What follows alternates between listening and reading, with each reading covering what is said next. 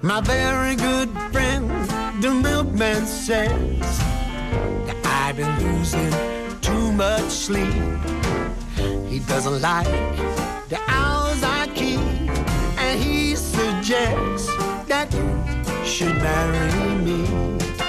10 y 19 minutos continuamos con 4 grados en Vitoria-Gasteiz y con un nuevo repaso al estado de las carreteras. Según eh, el Departamento de Seguridad del Gobierno Vasco, se necesitan cadenas para circular en el puerto de Bernedo, en Herrera y en Orduña. Mucha precaución también en puntos como Azaceta eh, y eh, Opacua, donde también se necesitan cadenas. Está nevando en algunos puntos, por ejemplo, en Opacua, así nos lo indican, también en la zona de, Orduña. En definitiva, esa alerta amarilla por, por nieve que evidentemente se está dejando notar. Hablábamos con Adrián de Imágenes de la Semana, pero hoy en esta mañana, en muchas casas, las imágenes vienen acompañadas de estos sonidos.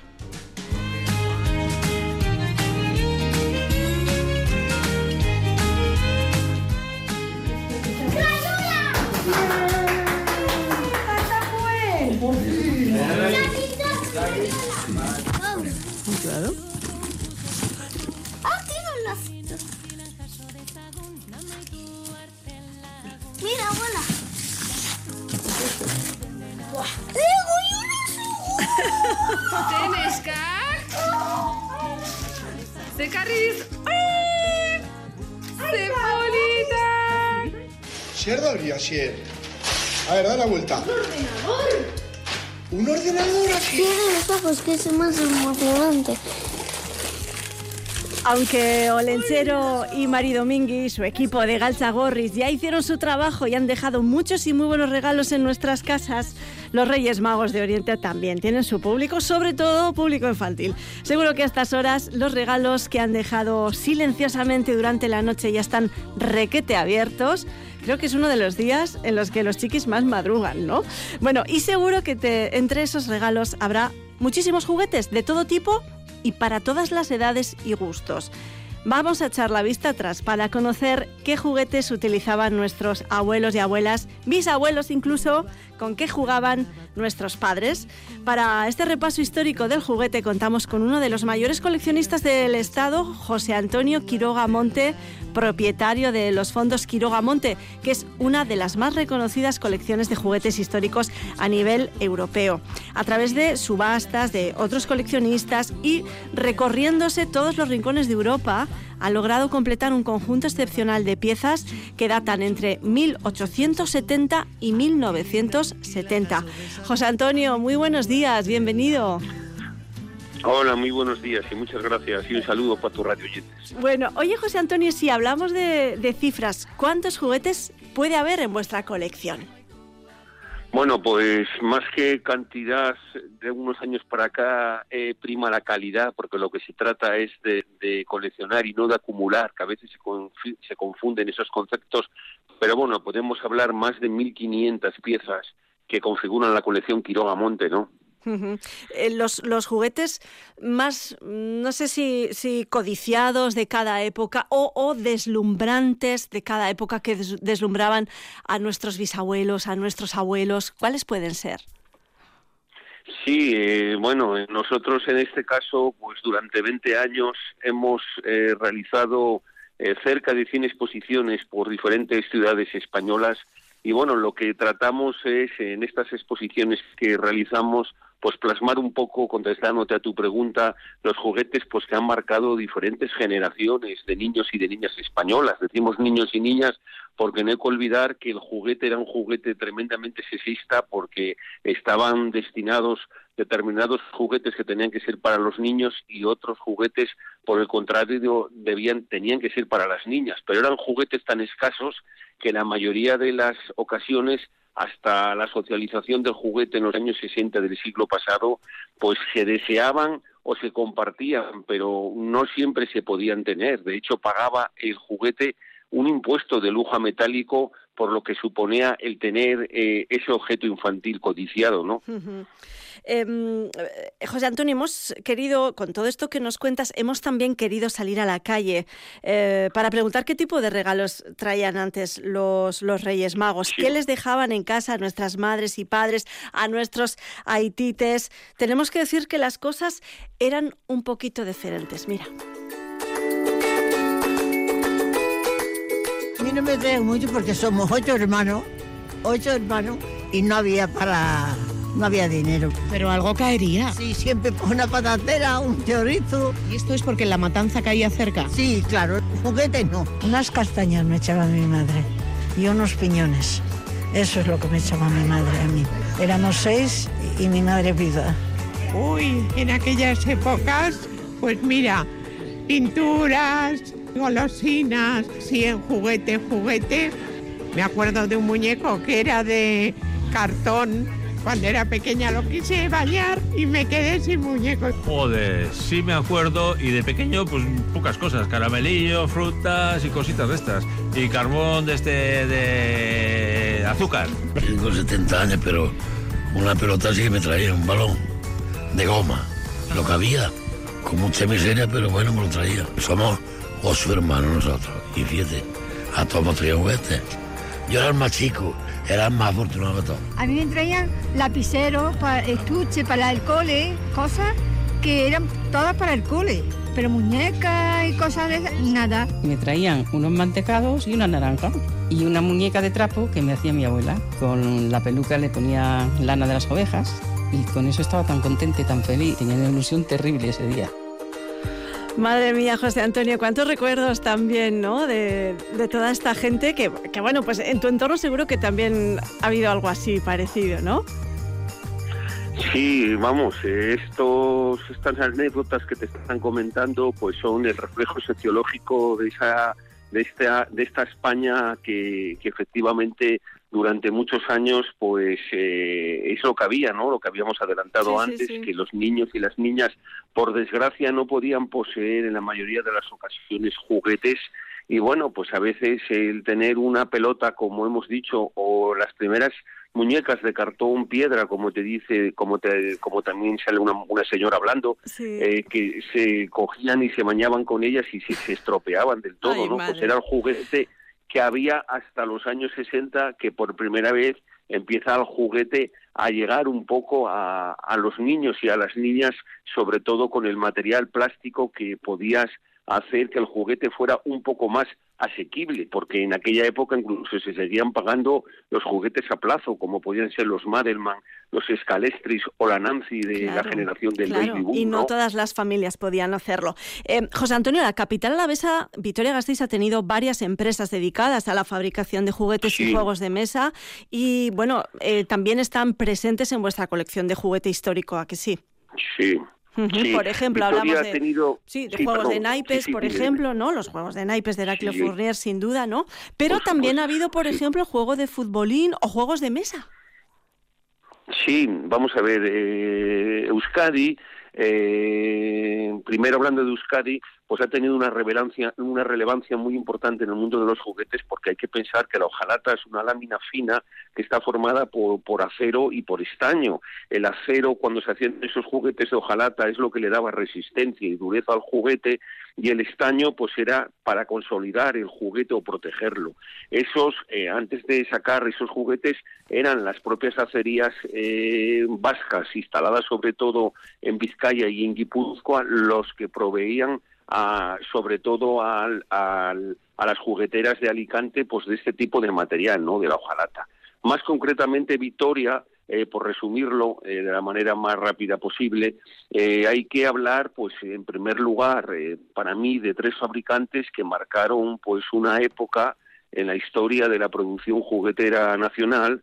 En primer lugar, eh, Torroc, eh, las famosas bicicletas que conocerán tus, tus radioyentes, que es fundadas en el año, la empresa en el año 1948, pues conjuntamente con aquellas bicicletas que existían de, de Orbea y de BH, que todas ellas de, también que salían de, de Euskadi, más concretamente de Eibar, pues desde, en este caso desde Vitoria, pues muchas generaciones de niños y de niñas disfrutamos de, de esta marca de bicicletas, ¿no? Luego otra también muy conocida es la de Innovar Rima, que es una empresa fundada en la década de los años 60, que estuvo funcionando hasta los años 90 y, y ya era cuando empezaban a fabricar o a producir un tipo de juegos, sobre todo magnéticos, juegos de, en el que intervenía el plástico y que por primera vez empezaban en los años eh, 70 y 80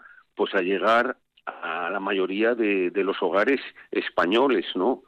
Y también pues hay que significar otra empresa que es la de Esteban Sanchit Bueno, también vitoriana, fundada en 1938 y que en 1943 patentó o es de las primeras patentes jugueteras en las que fabricaba un futbolín, que el futbolín no olvidemos que es un invento español, eh, y luego se dio a conocer en todo el mundo, pues desde Vitoria en los años 40 se fabricaban futbolines pues que llegaban a países españoles, incluso se exportaban a muchos países europeos. Fíjate, fíjate que, que desde Vitoria repartiendo ilusión en días como este y, y recuerdos desde luego que perduran, pero eh, nos preguntamos qué pasa con los deseos que no se cumplen. Yo no sé si, si nuestros mayores eh, se acuerdan del juguete que nunca llegó, de ese regalo que deseaban con todo el alma, pero que nunca les trajeron los reyes. Bueno, pues nuestra compañera Sí. Rosa Ortiz de Mendíbil ha preguntado sobre esto.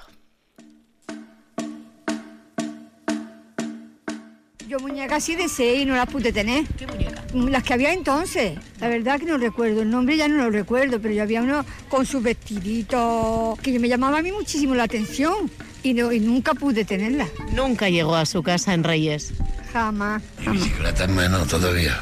Bueno, una bicicleta tenía mi padre para el trabajo. Y era intocable. Intocable. Porque la bicicleta me la trajo mi padre, porque como trabajaba en Orbea, ya me la trajo de chiquitico. Y tuve esa suerte, pero lo demás, tener algo así que me ilusionara concretamente, pues la verdad es que no. Sí, una muñeca de verdad. Me ilusiona una muñeca de las que yo veía en las tiendas.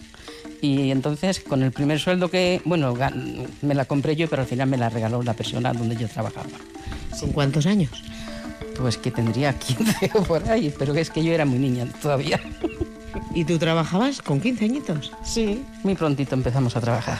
Bueno, ¿sabes lo que pasa? Que eran otras épocas. Económicamente no era como ahora, que los niños tienen 50.000 juguetes. Yo me he criado con mis abuelos, que murieron mis padres cuando yo era pequeña. No me ha faltado así cariño, que es lo más importante, que yo creo que hoy hay bastantes niños que tienen muchos juguetes, mucha tecnología, pero igual no les dan el cariño que necesitan. El amor que se da a una criatura es lo más, para mí es lo más, es el mejor regalo. Pues ahí estaban, José Antonio. Yo no sé con qué época de juguetes te quedas tú. Hombre, eh, cada generación eh, tuvo unos juguetes eh, muy diferentes. Hay que pensar que el juguete es también la evolución de los materiales, comenzando por la hojalata, eh, pasando por la madera y terminando en el plástico. Yo por mi edad, pues todos los niños y niñas, la generación del baby boom que nacimos del año 58 al 73 en este país, más de 6 millones y medio de personas, pues hombre, tenemos un recuerdo también eh, ayudada por la televisión que empieza a aparecer en el año 56 y por aquellos, y por aquellos anuncios tan famosos como podían ser el de las muñecas famosas se dirigen al portal. Lo tenemos Y, ahí hombre, metido tenemos grabado recuerdo- ahí, en el cerebro. Sí, o o el citó en Triburán para allá para cada niño del año 64, que fue el anuncio más, más conocido, pues tenemos un recuerdo bastante grande de los juguetes de plástico. Si me permites también, al hilo de haber escuchado a tus radioyentes, eh, pues eh, comentar que efectivamente eh, hay que mm, recordar que hasta el año 1920 el índice de mortandad en este país de niños y niñas era del 50% hasta los 5 años, es decir, fallecían por desgracia a los 5 años la mitad de los niños y niñas que nacían. ¿Qué pasaba? Que con 7, 8 años empezaban a trabajar en muchas zonas, sobre todo rurales. Entonces el juguete, como decimos, pagaba un impuesto de lujo a metálico y la mayoría de los niños eh, no podían tenerlos. Eh, incluso hay mujeres que te cuentan en las exposiciones cómo con unas naranjas simulaban tener una muñeca y desarrollaban sus instintos maternales y lo, la, la vamos la revestían con unos harapos Sí. y se imaginaban pues que estaban Sí. que estaban jugando con como te digo con Sí, una muñeca no la duda. imaginación era, es. era era muy grande no Sin duda, Muy porque grande. esa necesidad del juego, ¿verdad? En, en la infancia, bueno, y yo creo que en prácticamente en todas las épocas de nuestra vida, pero sobre todo en la infancia es, es vital y es necesaria. Eh, José Antonio, tenemos que dejar aquí esta charla. Ha sido un placer repasar contigo, pues bueno, toda esa eh, trayectoria histórica de- del juguete gracias a, a esos fondos Quiroga Monte, a esa colección de juguete histórico tan maravillosa que poseéis. José Antonio Quiroga Monte, saludos para Asturias, un abrazo muy grande y hasta la próxima. Gracias. muy bien muchas gracias a vosotros y Un saludo para tu radio oyentes Chao. adiós adiós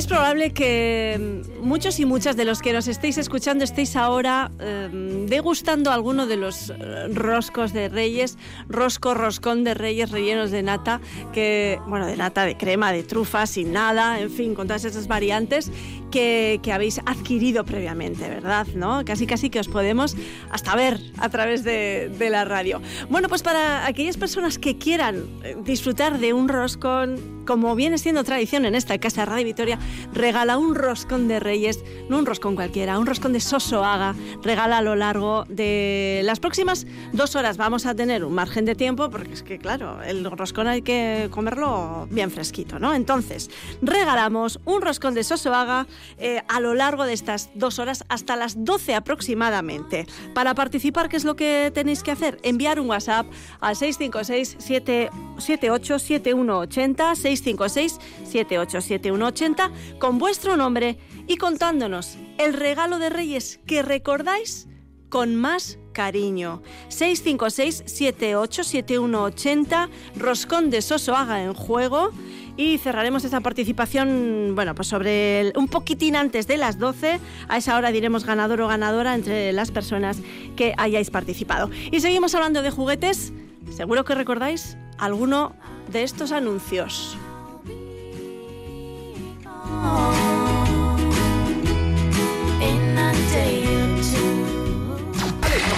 Scalestri, Ferrari campeón del mundo, Alpine, potentes Fórmula 1, espectaculares Dragsters. Amplía tu circuito con más tramos de pistas y más accesorios. Scalestri, emoción completa. Hola Nancy, bonita, buenos días. Levántate, que se hace tarde. Este no, este tampoco, este sí. Vamos, nena, a desayunar. Nancy y tú, dos buenas amigas. Cinexin, el proyector de bobina continua. Rápido, despacio, adelante, atrás, incluso para la imagen. Cinexin, muchas y divertidas películas. Cinexin, el cine sin fin. ¿Salió la luna? Bueno, y podríamos, podríamos seguir con esto hasta el infinito. La verdad, estoy segura de que estos anuncios os suenan. Incluso más de una o de uno ha tenido en casa, ha recibido en Reyes alguno de estos juguetes. Si todavía los conserváis, mucha atención porque tal vez tengáis en casa un valioso tesoro en forma de Nancy, de Madelman, de Cinexin. Marcos Calvo, responsable de la web El Rincón del Juguete. Egunon, bienvenido, ¿cómo estás? Buenos días, encantado de estar con vosotros. Oye, Marcos, ¿cuál fue tu regalo de Reyes preferido? ¿Y cuál conservas de tu niñez? Bueno, pues yo soy un niño de... Yo nací en el año 74, soy un niño de los de, que llaman ahora generación EGB, y yo recuerdo mi primer regalo que fue, fíjate, un, muñeco de fofó a, cuerda, de mecánica ibense, que le dabas cuerda y tocaba los platillos. Ese fue uno de los primeros regalos de, que me trajeron los Reyes que yo recuerdo, ¿no? Y pero también tengo tengo el recuerdo de, de un Hyperman, un- una figura de acción de, de, de un, de un guerrillero y, y ese, y ese lo conservo todavía. Tengo tengo el recuerdo y lo conservo. Claro, no esperaba menos que conservaras juguetes porque, eh, Sí. entre otras cosas, ¿no? Em, em, en vuestro proyecto, en esa web El Rincón del Juguete, os dedicáis a la compraventa de esos juguetes de, de épocas concretas, ¿no? ¿Qué tipo de juguetes encontramos en vuestra web? Sí, nosotros, a ver, compramos todo tipo de juguetes, pero somos especialistas en la- lo que se denomina la época dorada del juguete en España, que comprende los años 70, 80 y primeros años de los, de los años 90. Eso es, digamos, un poco nuestra especialidad. Nosotros lo que hacemos es que rescatamos esos juguetes, hacemos una, un trabajo de arqueología moderna, ¿no? Rescatamos esos juguetes que están olvidados en un trastero o están en la casa del pueblo, en un altillo, eh, y, o se van a, van a acabar en la basura, entonces los rescatamos, los, los acondicionamos, los restauramos y hacemos que acaben en colecciones privadas o en museos, que trabajamos con los museos más importantes de España. Colecciones como la de... no se pierda, ¿no? Sí, te iba a decir, colecciones como la de José Antonio, que acabamos de hablar con él, por ejemplo, ¿no? Es- ese tipo de... Cor- cor- es- sí, ese tipo de Correcto, coleccionistas, correcto, digo, sí. ¿no? Ujú. E- Exacto, exacto, sí. Y Marcos, también hacéis subastas, ¿no? Recientemente publicabais en vuestras redes sociales una subasta sobre, sobre una Nancy.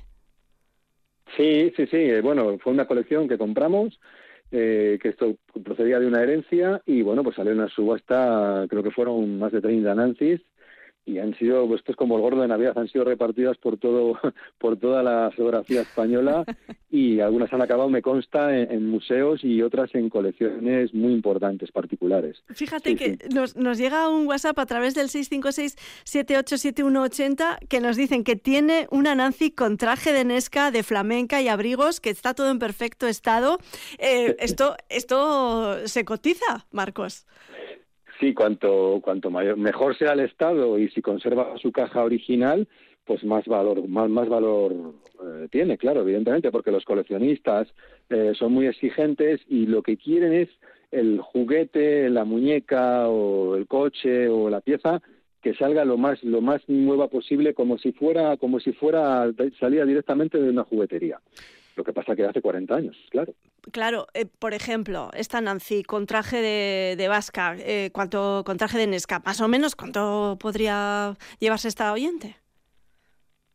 Bueno, pues depende del estado y de conservación, como decíamos antes, rondaría los entre 100 y 150 euros aproximadamente. Bueno, no está mal. Aunque me da la sensación de que mm, muchas personas mm, ni se plantean vender, porque hablamos de recuerdos, ¿no? Y hablamos de recuerdos de niñez, entonces ni- casi que ni se plantearían venderlo. ¿Cuál es el precio más alto que, has- que se ha pagado por un juguete en vuestra web, por ejemplo? Pues nos tendríamos que, que ir concretamente a, mira, eso ya no correspondería a la época de, nuestra especialidad, sino más bien a los juguetes de, que tiene José Antonio. Se pagó una cantidad bastante elevada eh, por una moto eh, de hojalata de payá de los años 20.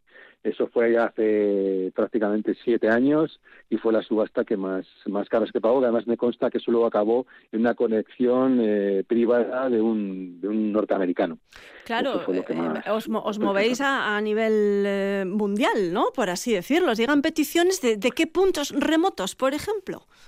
Bueno, pues hemos vendido, hemos vendido a países como, bueno, Estados Unidos, eh, Argentina, México, que hay muchísima afición, eh, Japón, eh, toda Europa. eh, bueno, nos movemos por todo el mundo, porque bueno, Internet estamos ahí a un clic de todo el mundo y, no tenemos no tenemos límites tanto de venta como de compra. Compramos también al extranjero, porque bueno, la gente nos llama y nos dice, oye, tengo esta colección, pero la tengo la tengo en Estados Unidos, yo te la compro, no hay problema. Entonces, somos internacionales en ese sentido. Eh, por aquí nos están llegando un montón de, de WhatsApps relacionados con, con los regalos, con nuestros recuerdos de, de días como hoy, del Día de Reyes, los regalos que con más ilusión recordamos. Hay de todo, hay desde bicicletas Torrot, que ahora mismo, por ejemplo, esas bicicletas, Marcos, están muy cotizadas, ¿no? Aparte que son chulísimas, a mí me siguen gustando un montón con ese asiento tan peculiar que, que tenían, ¿no? Las más deportivas. Sí, Eso es. Sí, Eh, desde bicicletas Torrot, por ejemplo, eh, muñecas, hay alguien que le regalaban em, eh, unas pasas, unos higos secos, una caja de aquellas culebrillas de mazapal que luego nos comíamos. Esto en la web de Marcos no se puede subastar, pero bueno, hablamos de, de juguetes. La Nancy creo que también es la gran triunfadora, ¿no? De, no sé si una, una generación o, o dos incluso, ¿no? De dos generaciones, ¿no? O tres, Eh, o, incluso tres, o incluso tres. Sí, sí, porque se lleva fabricando desde el año 68 hasta la actualidad. Sí. Entonces va cogiendo varias varias generaciones. Sí, sí. Em, ¿Hay alguna joya, eh, lo, lo más buscado en vuestra web? Pues mira, lo que estamos hablando precisamente, eh, Nancy es la reina de, de las coleccionistas y luego del sector masculino, pues eh, Madelman, Hyperman, y ahora, por ejemplo, están muy de moda, porque están muy de moda los 80, y entonces los Masters del Universo, no sé si recordáis, He-Man, Skeleton, aquellas figuras Claro, yo que eran recuerdo, como... eh, pero Mm. no me llamaban la atención a mí, personalmente. Pero sí, claro, recuerdo, Claro. recuerdo. Los Masters del Universo, claro. Sí, sí, sí. Sí, Sí, o sea, Pues que eso está cotizadísimo ahora. Sí, sí, además de, de hecho están re- haciendo reediciones y fabricando porque bueno, el tirón de lo vintage, pues aprovechan los fabricantes, el mismo fabricante para reeditar las las colecciones y sacar nuevas figuras y figuras reeditadas, aunque lo vintage se sigue se sigue vendiendo y sigue siendo, vamos, lo más lo más buscado y lo más cotizado también. Muchos oyentes, Marcos, también a través del WhatsApp nos hablan del Cinexin y una, una persona concretamente nos dice que recibió eh, con mucho cariño una cocina con su lavadora, cafetera, el horno, espectacular. Nos habla de hace igual 50 años. Así que yo no sé si antes se hacían mejor los, los eh, juguetes que ahora, mejor calidad o no sé. Sin duda, sin duda. ¿Por qué? Porque se fabricaban en España, donde estaba toda la industria juguetera, que era en la zona de Levante, en Ibi, en Alicante, en Valencia, y ahí donde se, se fabricaban los sueños, ¿no? Porque eso corresponde a la, lo que decía antes, ¿no? La época dorada del juguete en España. La calidad era máxima, se fabricaba, se diseñaban, se fabricaban y se vendían todo, todo en, el país, ¿no? A partir de, de a finales de los 90 y a principios del año 2000, toda la industria se traslada a Asia y deja de perder ese encanto ¿no? que est- estos juguetes que todavía conservamos. Seguro que después de esta, de esta conversación, Marcos, más de uno y más de una va a subir al camarote a darle un repasito Sí. a los juguetes que tiene por ahí guardados, seguro. Marcos Calvo, responsable de la web El Rincón del Juguete, muchísimas gracias por atendernos y nada, que sigáis ahí, bueno, pues con, con esa ilusión de, de antaño. Es que ricasco, gracias. Gracias a vosotros. Muchas gracias.